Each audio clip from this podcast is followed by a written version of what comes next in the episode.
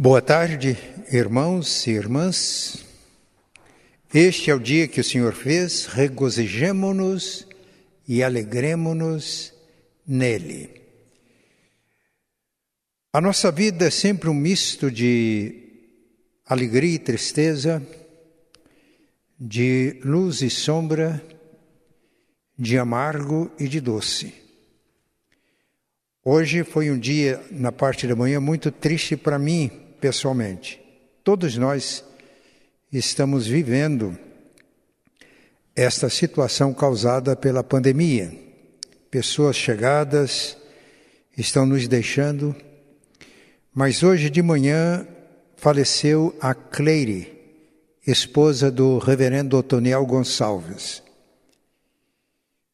O Otoniel foi meu contemporâneo no Instituto Bíblico João Calvino em Arapongas ele terminou.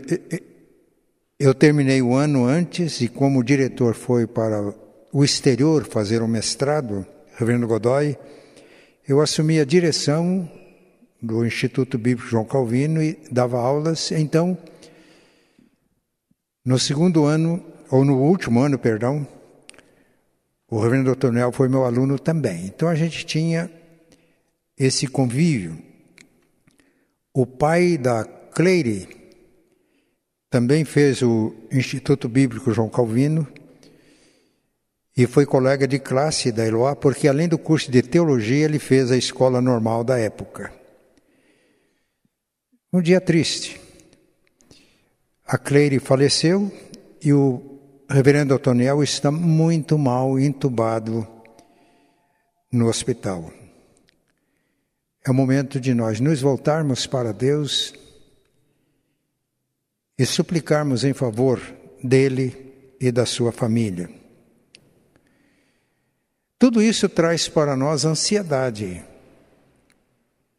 Ansiedade, a porcentagem de pessoas ansiosas tem crescido muito e tem crescido nesta fase da pandemia. Eu já tinha preparado a mensagem quando recebi a mensagem da morte da Cleire. Mas, de fato, com essa situação todas que nós estamos vivendo, a ansiedade tem aumentado. O que é ansiedade? Ansiedade é preocupação intensa, excessiva e persistente. Preocupação, eu sublinho esta palavra.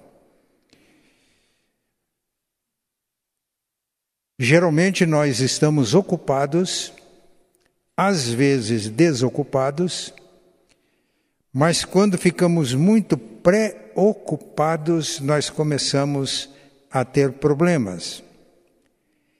Além de ser uma preocupação intensa, excessiva e persistente, ansiedade é também medo de situações cotidianas. Aí podem ocorrer alguns sintomas é, no nosso organismo por exemplo, frequência cardíaca altera, bem elevada, respiração rápida, sudorese e principalmente uma sensação de cansaço. Ansiedade, até certo ponto, é normal. É um aviso para o nosso organismo que estamos correndo um perigo. Isso nos faz com que nos preparemos para essa situação de perigo. Mas ela se torna uma doença quando os sentimentos tornam-se excessivos, obsessivos e começam a interferir na vida cotidiana. De acordo com a informação da Organização Mundial de Saúde, o Brasil está em primeiro lugar em transtornos de ansiedade está em quinto lugar em relação à depressão. Na economia global está se gastando mais de um trilhão de dólares todos os anos por causa das doenças, transtorno de ansiedade e doenças a ela relacionadas como a síndrome do pânico, depressão, etc. Há tratamento médico para a ansiedade, para a depressão, para essas doenças, e daí o aumento de gastos, chegando a cerca de um trilhão de dólares por ano na economia global. Mas há um recursos à nossa disposição que estão à disposição de todos nós. Os tratamentos médicos, psicoterápicos, muitas vezes custam. Mas nesta tarde nós vamos ver recursos que estão à nossa disposição e que podem e precisam ser usados. Carta de Paulo aos Filipenses, capítulo 4, a partir do versículo 6. Filipenses 4, a partir do versículo 6. Não andei, andeis ansiosos de coisa alguma. Em tudo, porém, sejam conhecidas diante de Deus as vossas petições, pela oração e pela súplica, com ações de graça. E a paz de Deus, que excede todo o entendimento, guardará o vosso coração e a vossa mente em Cristo Jesus.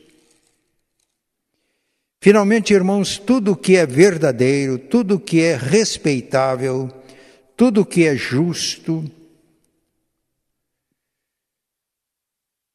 tudo que é puro, tudo que é amável, tudo que é de boa fama, se alguma virtude há, se algum louvor existe, seja isso que ocupe o vosso pensamento. O que também aprendestes e recebestes e ouvistes e vistes em mim, isso praticai, e o Deus da paz será convosco. Neste texto nós temos uma exortação. Neste texto nós percebemos que há um recurso disponível e neste texto, nós temos o resultado de quando atendemos à exortação, quando usamos os recursos, o que é que acontece conosco em relação à ansiedade. O recurso disponível nesse texto é oração. E nesta oração deve haver súplicas. Na versão que eu li está escrito: Não andeis ansiosos. A exortação: Não andeis ansiosos. Outra versão disse: Não fiquem preocupados com coisa alguma. Na nova Almeida atualizada está escrito: Não se aflijam com nada. E nós temos esta exortação no Evangelho de Mateus, capítulo 6, versículo, a partir do versículo 25.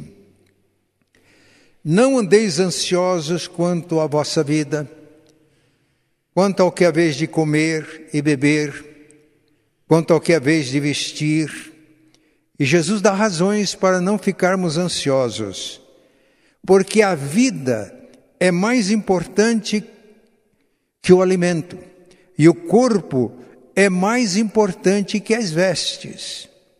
E Jesus usa figuras bonitas para mostrar que Deus é o autor da vida e é Deus quem veste o nosso corpo. Observem as aves dos céus, não semeiam, nem ceifam, não ajuntem celeiros, e contudo o Pai Celestial as sustenta. Vocês valem muito mais do que as aves. Observem os lírios do campo, não tecem, não fazem roupa, e contudo eu afirmo que nem Salomão, em toda a sua glória, se vestiu como qualquer lírio destes. Ora, se Deus assim veste a erva do campo, que hoje existe, amanhã é cortada e seca, muito mais a vocês. E Jesus afirma que muita da nossa ansiedade é falta de fé, homens de pequena fé. Esta é a exortação. Mas nós temos aqui o recurso, e o recurso é a oração. Na oração, O texto está nos dizendo, dizendo que devemos contar a Deus todas as nossas necessidades. Sejam conhecidas diante de Deus as vossas súplicas por meio da oração. Isto é, contar a Deus todas as nossas necessidades e cada uma delas. Se você que me ouve já está sofrendo transtorno de ansiedade ou ansiedade generalizada, talvez você vai ter dificuldade para orar. Porque um dos sintomas do transtorno da ansiedade é a dificuldade de concentração. Pode ser que você comece a orar e não consegue concentrar-se nem para orar. É aquilo que alguns hoje chamam de síndrome do pensamento acelerado. Uma dificuldade para concentrar na oração, concentrar na leitura da Bíblia, de concentração na leitura de um livro. Eu já passei por isso. Houve uma ocasião que eu queria orar, não conseguia me concentrar. E quando isso acontece, geralmente eu vou para o livro de Salmos e começo a ler e pedir que Deus me ajude. E muitas vezes eu tenho orado através dos salmos. Houve uma ocasião que eu lembrei do, da letra, da poesia de um hino, um hino muito rico na sua mensagem, na sua letra, e que está no inário oficial da nossa igreja, Cantai todos os povos. A letra do hino diz assim: Eu creio, Senhor, na divina promessa. Vitórias já tive nas lutas aqui. Contudo, é bem certo que a gente tropeça. Por isso, Senhor, eu preciso de Ti. Eu não cantei em voz alta, eu cantei mentalmente. E quando eu comecei, eu creio, Senhor, na divina promessa vitórias já tive nas lutas aqui, foi como se passasse na minha mente, como num filme, momentos e ocasiões que tinha alcançado a vitória e aquilo já começou a aquecer o meu coração. Mas a letra do hino prossegue. A luz que me guia no escuro caminho, fulgura de cima do sol criador Contudo, não posso segui-la sozinho, por isso, Senhor, eu preciso de ti. Bem sei que nas preces eu posso buscar-te, jamais desta bênção na vida eu descri. Contudo, é possível que dela me aparte, por isso, Senhor, eu preciso de ti. E a poesia do hino termina assim: esforços da terra, precário destino, empenho dos homens, riqueza, o que for, não valem a bênção do reino divino. Por isso, Senhor, eu preciso de ti. E quando eu terminei de cantar mentalmente esse hino, a ansiedade tinha ido embora. A letra deste hino, letra de outros hinos, letra de cânticos, salmos, nos ajudam quando nós estamos com dificuldade de concentração, quando o nosso pensamento está acelerado, ou às vezes a gente precisa de ajuda externa, da ajuda de irmãos. Não faz muito e eu pedi oração para três irmãos que são meus companheiros de jornada de ministério. Bondosamente eles promoveram uma reunião online e um deles coordenou esse encontro. E eu fui abrindo o coração e eles foram ministrando. Quando terminou este momento de oração, o coração estava aquecido, experimentando aquela paz que Deus pode dar. Mas agora, para ajudar os irmãos e com o objetivo de estimular os irmãos, quero contar dois testemunhos que eu tive recentemente. No mês de fevereiro de 2020, fiz uma biópsia e deu um câncer grau 8 e o urologista me disse agressivo. Eu fui para casa quando você recebe o resultado de uma biópsia, um câncer, um grau já elevado, claro que vem a ansiedade. E a gente sofre às vezes. E então eu lembrei deste texto e pratiquei. Filipenses 4:6 Não andeis ansiosos de coisa alguma. Não fiquem preocupados com coisa alguma. Não se aflijam com nada. Então comecei a colocar diante de Deus a minha necessidade. E me veio à mente essa ideia. Fala-se muito em cruz. Será que eu estou agora carregando uma cruz? Eu fiz um pedido mental na minha oração: Senhor, o que significa para mim, como discípulo de Jesus, tomar a cruz? E ficou muito claro na minha mente. Tomar a cruz significa encarar a realidade e prosseguir com o coração cheio de gratidão, de alegria e de esperança essa oração, contando a Deus a necessidade, me levou à gratidão, porque o texto diz: não apenas pedir, levar a Deus todas as nossas necessidades, mas com gratidão.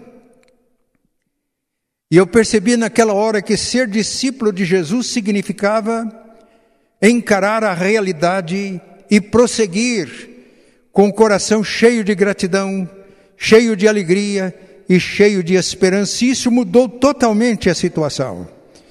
Foi um momento de gratidão, um momento de adoração, um momento de vitória na presença de Deus. Mas eu gostaria de contar uma outra experiência. Quais os procedimentos que o diagnóstico indicava? O meu médico, que não é um bom médico, ele é excelente médico,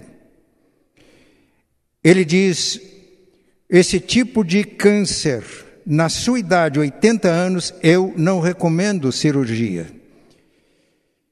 É mais fácil que você morra com o câncer do que o câncer. Então, o procedimento que eu indico é uma, um controle da doença, para que você tenha boa qualidade de vida.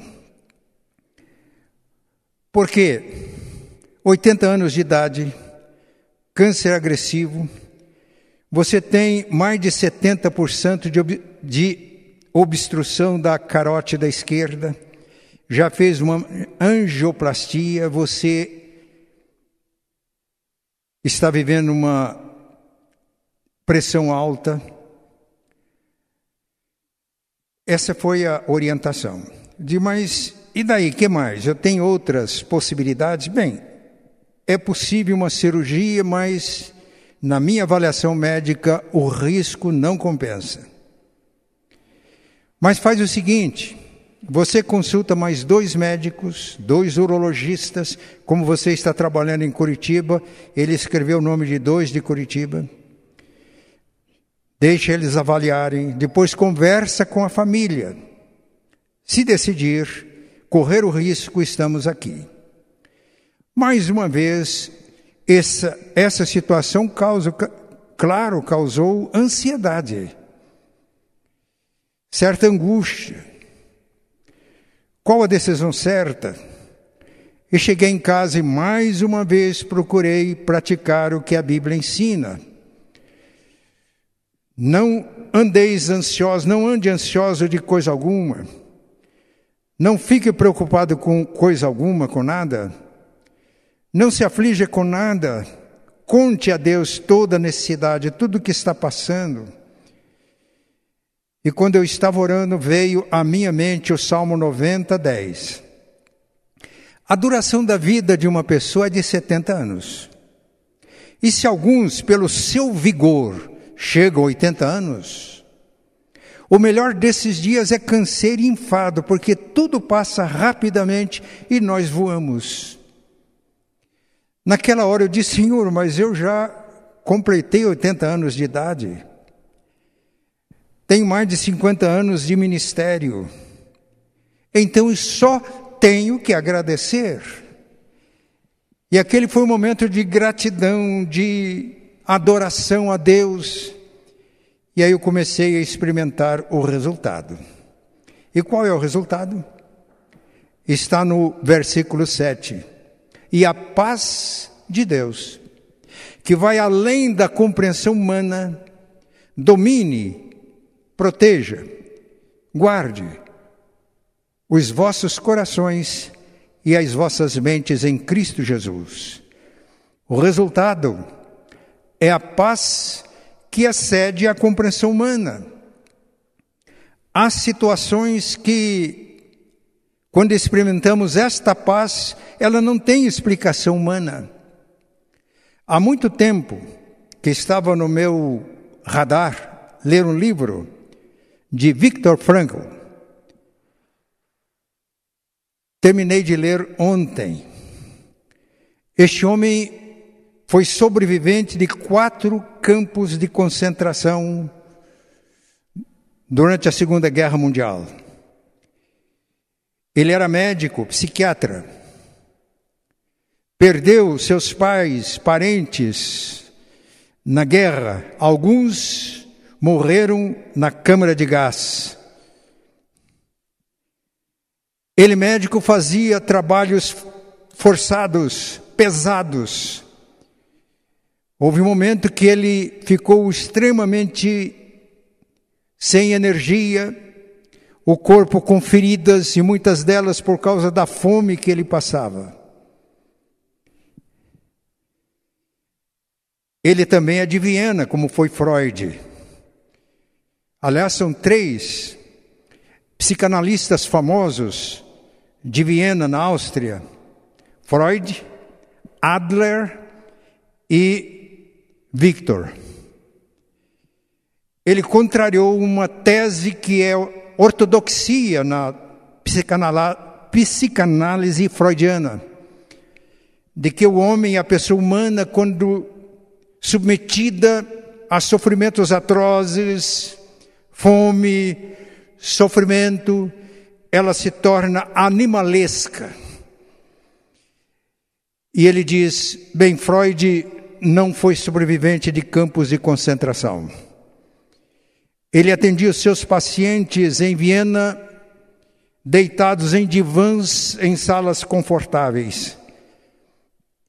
Ele que passou por esta experiência, ele tem uma tese diferente, porque no campo de concentração, sujeito a todas essas pressões, ele percebeu que alguns sim se manifestavam como animais, mas havia pessoas que demonstravam uma nobreza, e ele diz: jamais eu pensava que seria possível.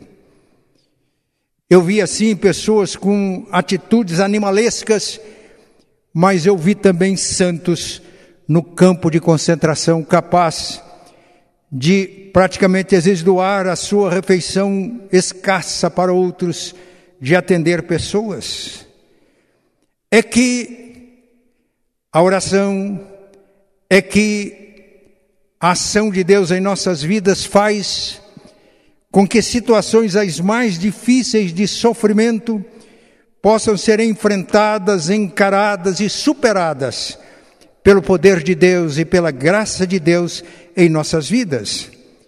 No seu livro, ele cita Dostoiévski, um escritor russo, quando diz um dos personagens de um dos seus livros: Eu só peço a Deus que eu seja digno dos meus tormentos. E no seu livro ele sustenta a tese de que nós podemos encontrar o sentido da vida, mesmo nas situações mais difíceis, porque o ser humano foi feito assim e se o ser humano se voltar para os recursos que Deus coloca à sua disposição, não há nenhuma situação humana capaz de levá-lo ao desespero, mas ele tem a capacidade, quando se volta para a oração, quando se volta para Deus, de superar e às vezes de transformar o sofrimento em bênçãos como aconteceu com Victor. Ele criou essa escola de logoterapia que hoje está no mundo inteiro, escreveu dezenas de livros, visitou quase todos os países, inclusive esteve no Brasil. A experiência dele do campo de concentração, as ansiedades que ele viveu ali, foram superadas e tudo isso se transformaram em bênçãos, não só para ele, mas por intermédio dele, bênçãos para muitas vidas. A ansiedade tem crescido no mundo e tem crescido no nosso país. No nosso país, principalmente por causa da desigualdade social. O Brasil é uma grande economia, o povo trabalhando produz muitas riquezas, mas a distribuição destas riquezas é tremendamente injusta e não tem sido corrigida.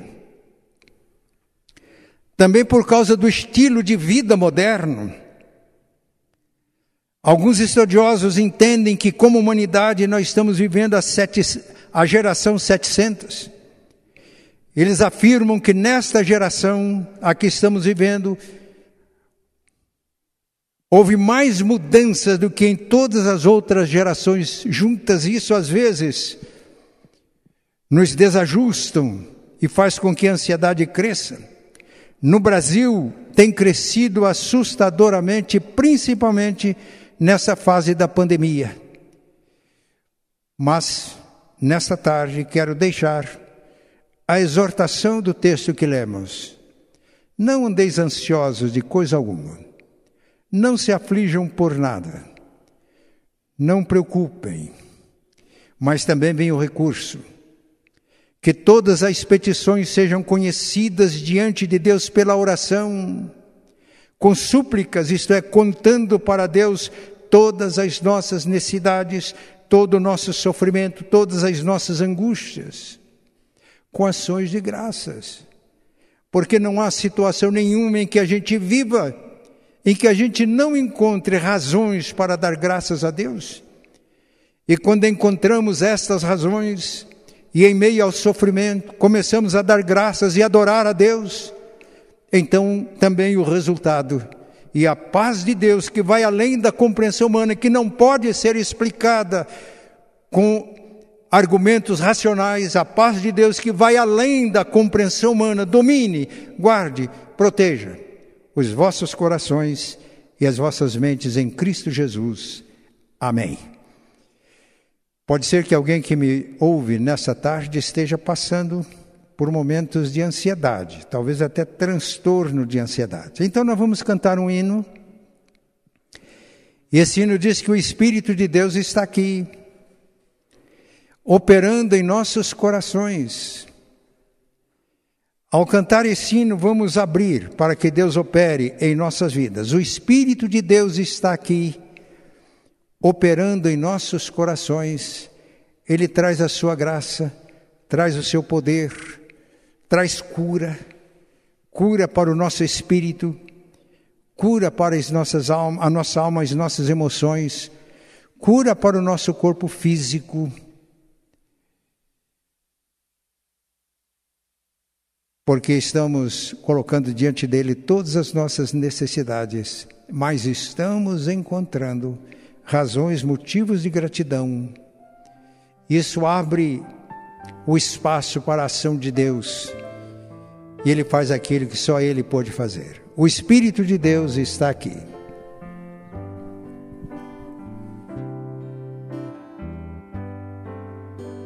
O Espírito de Deus está aqui, operando em nossos corações,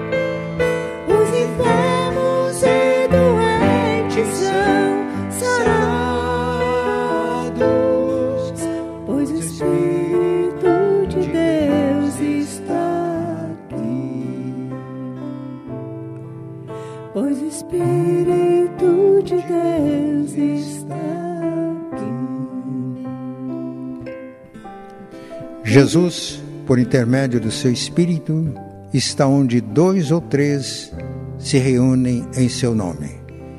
Estamos nessa tarde reunidos aqui no templo, em nossas casas, em nome de Jesus. E nós te adoramos, Senhor, porque tu estás presente. O Senhor mesmo afirmou que se alguém me ama, guardará minha palavra, e meu Pai o amará, e veremos para ele, o Pai e eu, e faremos nele morada. O Senhor está aqui, o teu Espírito está aqui. Pedimos agora que o Espírito Santo opere na mente, no coração. Aviva, ó Pai, a fé e a esperança em Ti. Pedimos, ó Pai, que Tu nos capacites a vermos as coisas como Tu vês. Pedimos a Ti, ó Pai, que Tu nos dês condições de chegarmos à Tua presença e contarmos a Ti todas as nossas necessidades, todas as nossas angústias, toda a nossa ansiedade.